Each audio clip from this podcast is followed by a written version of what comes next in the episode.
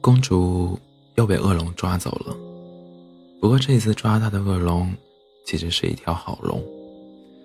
恶龙没有把公主五花大绑的绑起来去和国王交换金币，反而好生的招待起了公主，给公主做了好多好吃的。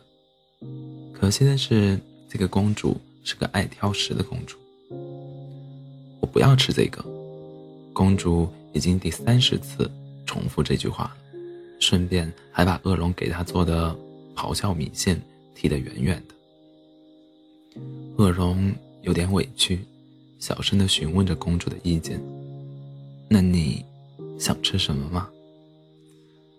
公主瘪瘪嘴，叉着腰瞪着恶龙，哗啦啦的说了一大堆：“我要吃马卡龙。”杏仁蛋白甜饼、泡芙、门博朗栗子蛋糕、布里欧修华夫饼、可露丽千层酥、欧培拉、圣奥诺黑塔柠檬塔、马德莲蛋糕、梅尼耶。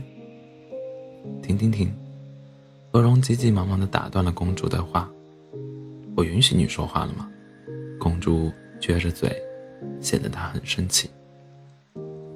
可是，你说的这些，我都没听说过。”恶龙落落的回答道。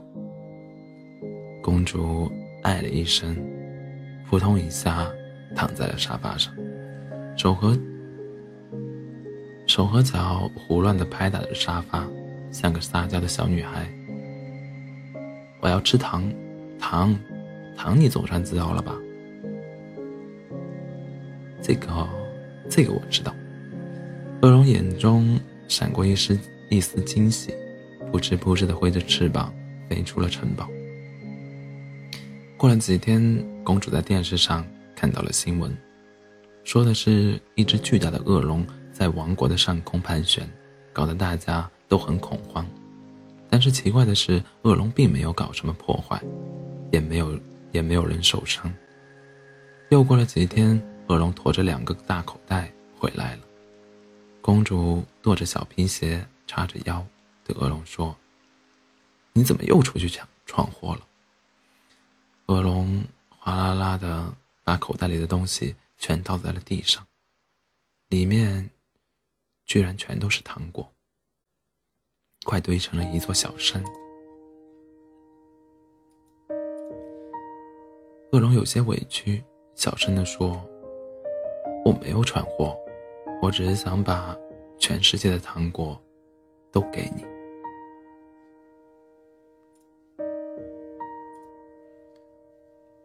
晚安，做个好梦。